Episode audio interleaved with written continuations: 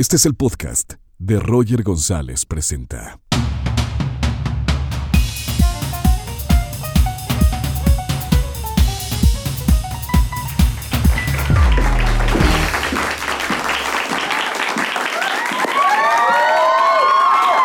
Vienen bien prendidos hoy. Oigan, estamos aquí en la teatrería. Un gran saludo para toda la gente que nos escucha a través de podcast y a la gente que está en YouTube, que se suscriba a, nues- a nuestro canal. Y el día de hoy, digo, no, me quiero ir rápido porque la historia de esta personalidad y este gran amigo es muy interesante, sobre todo para todos los que queremos dejar el, el- el nombre de México en alto, porque él pasó por muchísimas críticas y hoy en día es el chocolatero número uno de nuestro país. Un fuerte aplauso para José Ra Castillo.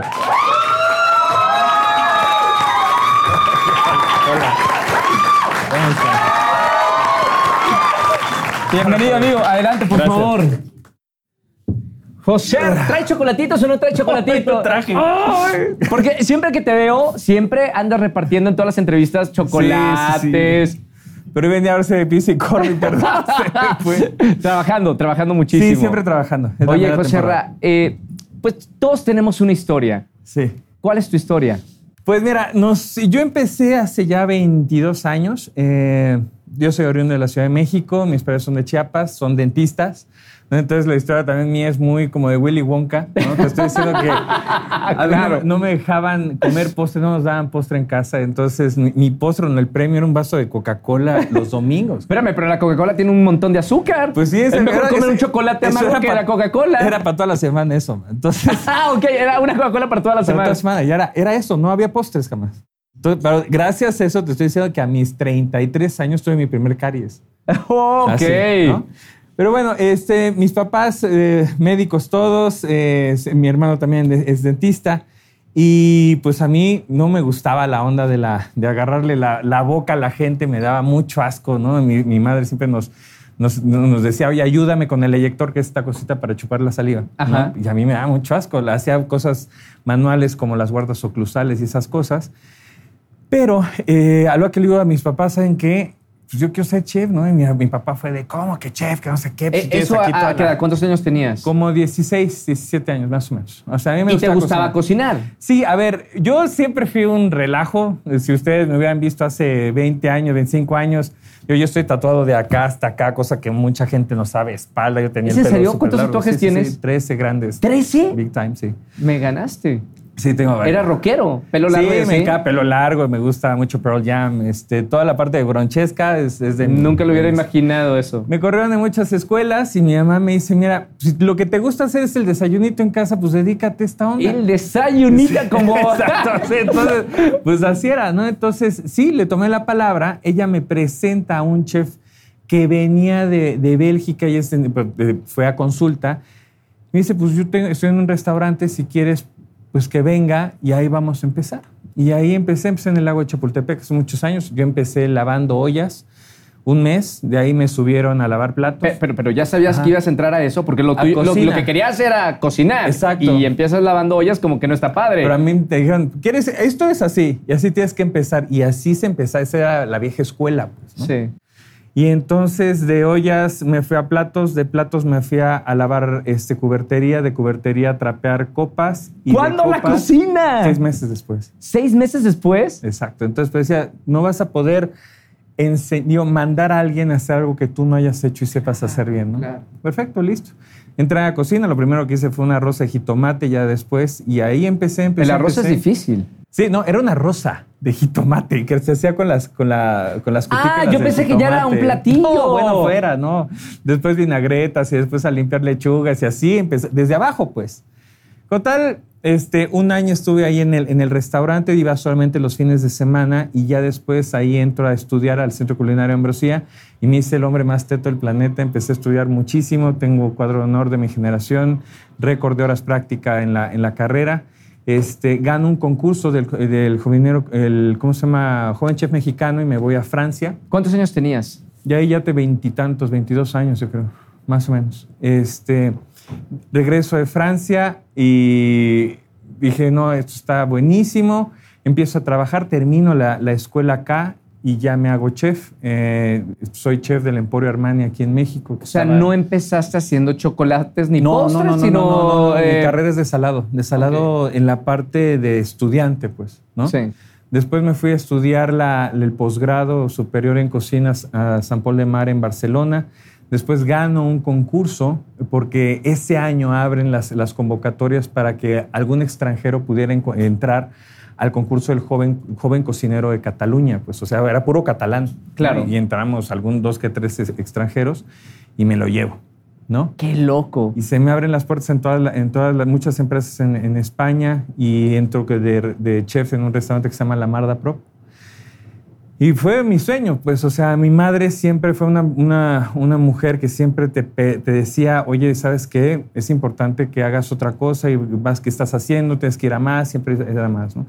Tanto a mi hermano como a mí siempre nos pusieron como empresarios, teníamos esa onda de ser empresarios, de dar empleos, de dar... ¿Son solamente dos, en tu hermanos. familia? Ujú, sí. ¿Tu, tu hermano es más grande o más chico? Es más chico un año y también es empresario, ¿no? Entonces, este, y es dentista, aparte. Claro. Él sí se fue por el negocio de la, de la familia, que es la mordida, entonces yo no. Qué bueno, eh, tiene un poco de relación. Ajá, sí, digo, claro, digo, era, era lo más común. El negocio familiar es, es, es, es la parte de la odontología. La cocina no lo es, pues, ¿no? Entonces, se- él se fue por el camino de la, de la ¿Y, y qué cocinabas? Porque mucho de, de lo que a mí me encanta comer, me Ajá. fascina comer, pero porque en mi familia se come de todo Así y me educaron bien. Así. ¿Qué comías tú de chiquito que te enamoró de la cocina? ¿Quién cocinaba? Híjole, ¿Cuál era tu platillo favorito de es que chiquito? sí es así, es muy chistoso porque, mira, yo amo el arroz de mi mamá. Amo el arroz de mi mamá. Y me di cuenta que mi mamá cocinaba mal cuando me invitaron a casa de un amiguito y probé la comida de la, de la señora y dije, no, mi mamá cocina mal. No, porque sí, Algo o sea, está mal en mi el familia. parámetro de todos nosotros Sí. es ahora sí que lo que comes en tu casa. Eso es lo que dices, ah, yo estoy comiendo, pues a mí me alimenta, me gusta. Pero ese es el punto de comparación con lo que vas a comer fuera de, Sí. ¿no? Siempre me ha gustado comer bien, me ha gustado comer rico. Y si yo le ponía otro, otro poquito más de sal o si le ponía un poquito más de salsa, pues sabía mejor y me gustaba mucho la combinación de, de esa parte. Hay O sea, en realidad tu gusto por, de- por la cocina es porque cocinaba mal tu mamá. Pues no tanto que cocinaba mal, sino que yo lo- me gustaba arreglar lo que preparaba mi mamá. Entonces era, era esa parte y, es- es eso, ¿no? Eh, y bueno, te digo, mi, mi madre siempre nos decía que, que fuéramos a más. Y una vez yo ya estaba trabajando y todo, allá en, España me estaba yendo muy bien, estaba ganando mucho dinero para ser el chavito que, que era en ese entonces. Y mi mamá me dice, pues, ¿qué estás haciendo? Pues, ma, pues ya tengo departamento, tengo carro, ta, ta, ta, ta, ta. Me dice, pues sí, pero pues yo no te eduqué para ser eh, este, empleado. Wow. Y yo me quedé, pues sí, pero tú tienes que dar más de las bendiciones que tú has recibido. Qué exigente tu mamá, ¿no? Súper, súper exigente, pero así es con mi hermano y conmigo, ¿no? Siempre ha sido así, pues por eso estamos donde estamos, la verdad. Claro. Siempre he estado muy, muy cañón, ¿no? Y este, sí, la verdad. Y este, y entonces, eh, pues me dice, ¿qué vas a hacer? Pues regrésate, tienes que ser empresa. Pues sí, tienes toda la razón. Ya Pero había- igual estás feliz allá en Europa. Sí, había pasado ya seis Digo, años. más allá de, de tu vida profesional, eh, la experiencia de vivir fuera de México eh, fue buena para ti. Mucho. Hiciste amigos. Sí, eh, sí, sí. Digo, no solo no, el salir de tu país, aparte del conocimiento tal vez lúdico que puedas llegar a tener o de una, de una escolaridad, yo creo que es estar fuera de tu casa el que realmente valoras mucho tu país, porque mira, yo estuve, me aventé seis en Francia y casi siete en España. ¿hab- ¿no? ¿Hablas francés? Sí, hablo francés, hablo ¿Hablas catalán, catalán? hablo inglés y hablo, pues, la, Ya hablo contigo. Ya hablo contigo. y entonces, este, pues, ¿qué es lo, lo que uno, o es el trayecto o, el, o el- el camino de la transformación del mexicano que sale, ¿no? Llegas a un país, ¡puta, qué chingón! Aquí los camiones llegan al tiempo y la gente es educada, limpian las calles, no hay como Europa, ¿no? Es que México siempre es un asco. Y siempre es así, hablan mal del país, ¿no? Va pasando el tiempo y entonces empiezas a valorar de, puta, esta playa pues, está bonita, pero las playas están horribles, no hay como Cancún. O la comida. La o la comida. Vas a, otro país y lo primero que extrañas es la comida de, de tu país. de tu país. O sea, mira, sobre todo los vegetales y las frutas empiezas a... a- es- es- es- son esos detallitos, ¿no? Después La el tortilla, picante, la salsa. Después la gente, puta, ¿por qué tienes que ser tan, tan hostil, ¿no? Tan áspero, ¿no? No, O sea, las cosas no tienen que ser así. Y entonces empiezas a extrañar y a valorar tu país. Es un trayecto largo en donde al final del día yo creo que sí el- el- los mexicanos tenemos que salir para realmente valorar nuestro país, pero tenemos esa responsabilidad de regresar a. Claro. ¿no? Entonces yo, me- yo regreso, regreso a México y empiezo a, a- empiezo a hacer quebo. Quebo quiere decir qué bueno en catalán. No tengo ningún tipo de sabores este, catalanes ni nada, pero es simplemente el agradecimiento. ¿no? El agradecer siempre te va a hacer muchísimo más grande, la humildad de, de querer agradecer. Dicen que perdonar es de reyes y agradecer es de príncipes. ¿no? Claro. Entonces, siempre eso es, algo muy, muy importante. Entonces yo, yo, yo llego acá y traigo un- una onda de ese nacionalismo catalán que son súper, súper nacionales. tanto que se quieren independizar. Independizar, ¿no? Claro. Entonces- Bueno, llevaron- lo llevaron como al extremo. Sí, digo, toda- todas las cosas están mal. si- no- no- siempre hay grises en la vida, no hay blancos o negros, hay grises, hay matices también. Sí tienes que ser muy blanco en un as- aspecto, muy negro en un aspecto, pero hay, hay matices, ¿no? Entonces, pero de lo que aprendí de ellos es ese amor por lo suyo. Dije, "Puta, pues, aquí tenemos cacao, aquí tenemos un montón de, frutas, tenemos una cultura de comer chocolate, de aquí nació el chocolate, ¿no? Entonces vamos a hacer una chocolatería que sea completamente mexicana y vamos a romper con todo el estereotipo europeo que siempre había existido. Te estoy diciendo que hace 15 años viene esta revolución gastronómica de diferentes embajadores, viene Enrique Olvera, o sea, venimos, viene como un colectivo en diferentes este, pues, cosas o artes de, de la gastronomía que nos juntamos a llevar a México al lugar en donde se merece estar, que no es de que... Perdón. Lo, lo- lo cuentas como muy fácil de, ok, vamos a hacer una choco- chocolatería, eh, tenemos el cacao, pero eh, ¿te acuerdas de ese momento en que en tu mente dijo, me voy a dedicar al chocolate? Porque gran parte de tu historia es con el chocolate. Por eso quiero hacer hincapié Sí. en en qué momento llegó el chocolate a tu vida. ¿Fue en un sueño? ¿Fue al probar un chocolate en, en algún lugar? No, a mí no me gustaba el chocolate, se me hacía súper empalagoso, súper empalagoso. Entonces, que el- todo, empezó- todo salió porque yo había, estaba trabajando en este restaurante. Yo llegaba a casa y pues llegaba a dormir y a lavar ropa. ¿Y de qué servía tener un carro afuera? ¿De qué servía ganar tantos miles de pesos si no los tenía? Euros. Euros. No, bueno, sí, todavía me tocó a mí pesetas. Imagínate, ten en cuenta. Entonces, para, ¿de qué servía? ¿no? Entonces pedí vacaciones, viene una expo que se llama Expo eh, es Alimentaria y veo al campeón este, chocolatería de ese año de ¿Quién España, era? ¿no? David Payas Meseguer. De España. De España, de Ajá. España, ¿no? Entonces yo te estoy diciendo que yo estaba trabajando con Subid, que son termocirculadores, con agar agar, con químicos, con todo para hacer un platillo. Y este cuate con su mesa de mármol, una espátula, una paletina, empezó chic, chic, chic, chic, chic, chic, chic. Se lo lleva al labio y dice, ya está, me cagué. Dije, o sea, ¿cómo es posible que este cuate con sus manitas tenga el control de su, de su ingrediente, no? Sí. Qué cabrón.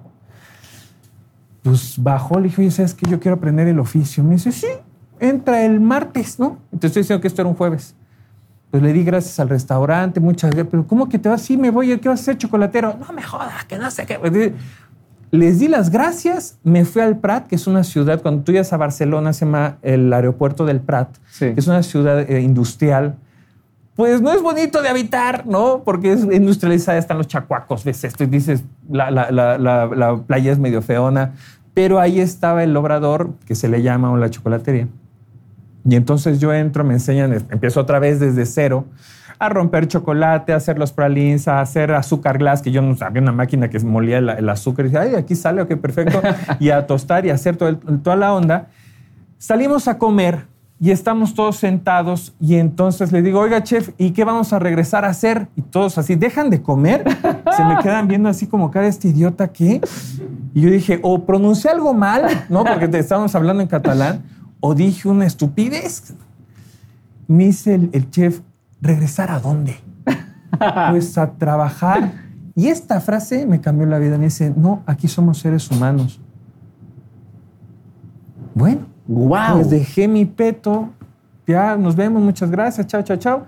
Me reí mucho, me- eso fue algo que también me gustó mucho. Llegué al departamento, me senté así en la sala y dije, puta, ¿ahora qué chingos hago? cabrón?".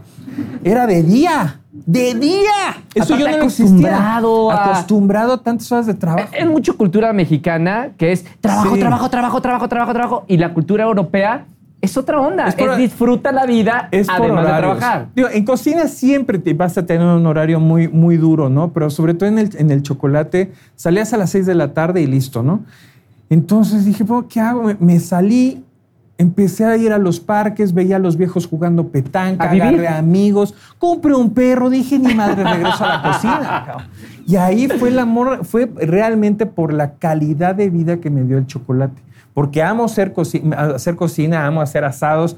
Todavía me invitan a hacer, este, ¿cómo se llama? Menús Digo, de no dejas de ser chef. No dejo de ser chef porque también es- esa es otra, ¿no? El chef tiene que ser integral, tienes que saber utilizar tan, tan bien el azúcar como la sal. ¿no? Claro. No es de que no, es que yo para los postres son medio malo, no olvídalo. O sea, eres chef, ¿no? Entonces tienes que usar las dos.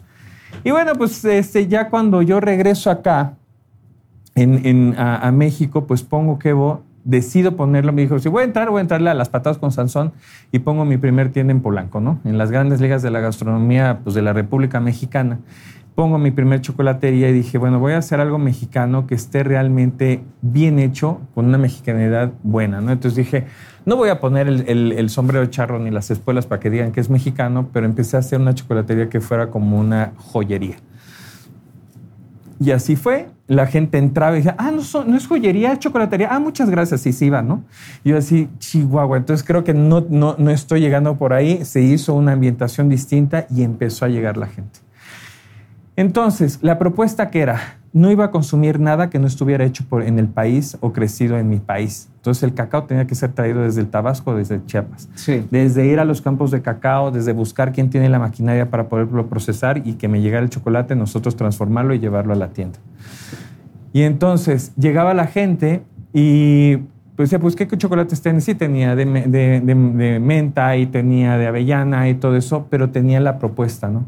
Y mira, tengo este bombón de agua de Jamaica.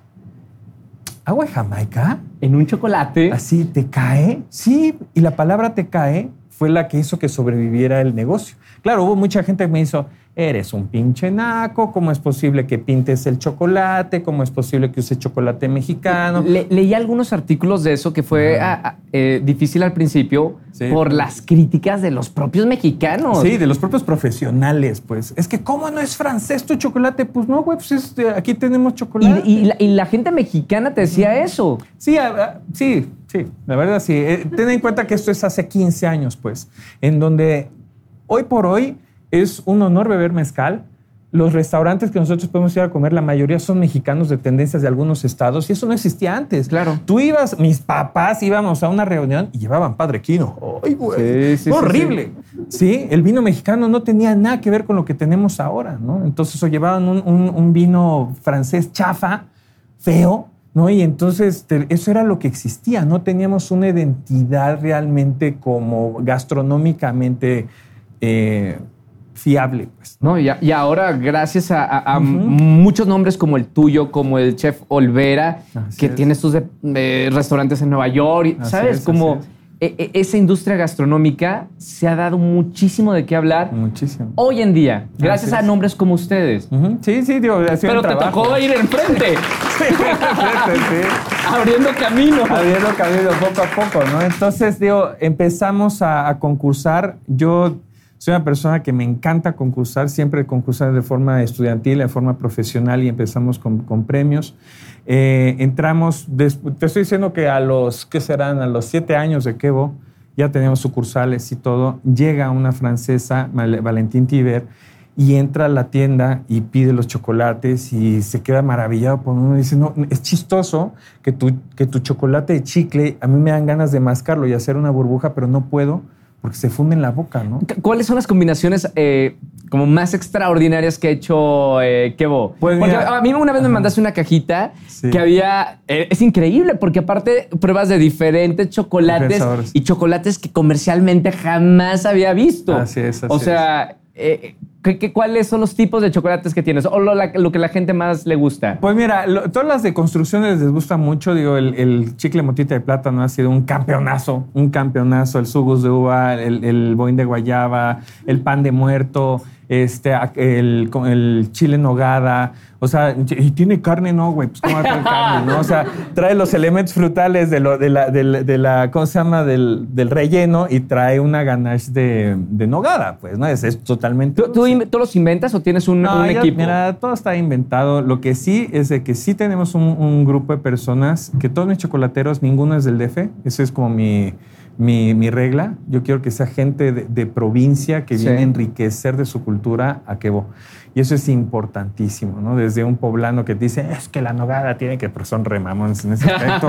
pero pues tengo al especialista en la nogada. Oye, qué buena onda. Tengo a quien se dedica a hacer ese ganache, Y que sabe de ese sabe sabor. Entonces, claro. Igual cuando traemos las bebidas de Chiapas, las de Tabasco, las de Oaxaca, o sea, tenemos un, un- o sea, estoy rodeado de gente muy chingona gracias a eso que es quien es, Claro. ¿no? Eh, entramos a esta guía que es la guía de Crecos, la, la guía de Crecos de Chocolate, es la guía de las mejores chocolaterías y chocolateros del mundo. O sea, cuando a mí me invitan a Francia a sentarme, o sea, ya era la cena de todos los chefs, o sea, yo decía, puta, cabrón. Algo ah, bueno sí, es en sí. mi vida. En serio, de, a ti te leí en la escuela, a ti también. Yo así de, con unas ganas de pedirles un autógrafo y decir, compórtate, güey. ¿No? Y yo ya estaba a ese nivel, no lo podía creer. ¿Qué, qué pues, sientes, ¿no? José Ra, después de, de tantos años de trabajo y todo lo que has pasado, el tener la oportunidad, incluso ganar premios? ¿Qué sientes hoy? Muy bonito, muy padre. Fíjate que luego a mí me da mucho coraje cuando algunos deportistas este, les preguntan, oye, ¿por qué no le echaste ganas o por qué no trajiste medallas? Y responden, es que no era mi obligación. No chingues, cabrón, no es tu obligación, güey, nos representas a todos, cabrón. No, o sea, esas zonas de que vamos a pensar en cosas chingonas. No, güey, hagamos las cosas chingonamente, güey. Claro. Eso es distinto, pues. O sea, creo que yo vengo de una generación muy distinta a la tuya, en donde eh, la palabra sí se puede, con eso crecimos, ¿no? Entonces nosotros Y tenemos más con que- una familia tan exigente Sí, como lo fue tu mamá. Aquí no hay sí se puede, es que lo tienes que hacer. O sea, tienes toda la capacidad para lograrlo. Tienes un bagaje cultural, tienes vienes de una nación que es súper, súper aspiracional. O sea, ya quiero ver alguno de los indígenas a los que tú vayas, algún, alguna etnia de México, que se agache, puta, soy gente súper luchona, cabrón. Esa, e, esa banda trabaja 20 horas y se tiene que hacer, las, las trabaja, ¿no? Entonces, sinceramente, esa parte yo nunca, nunca que he salido de mi país he regresado con las manos vacías, jamás. Jamás desde que nosotros tenemos que ver siempre hemos traído este, alegrías al país y me da mucho, mucho gusto, ¿no? O sea, para mí el que ustedes pongan chocolate mexicano en Google y salga mi carota, dices, puta, algo estoy haciendo bien, cabrón, ¿no? José Ra, muchísimas Sí, sí. gracias. Gracias, felicidades No, por poner el nombre de México en alto. Gracias, gracias. Después de escuchar el podcast o ver ese programa, un chocolatito de que Gracias, José Ra, por estar con nosotros. Muchas gracias, gracias. Gracias, hermano. Nos vemos, bye.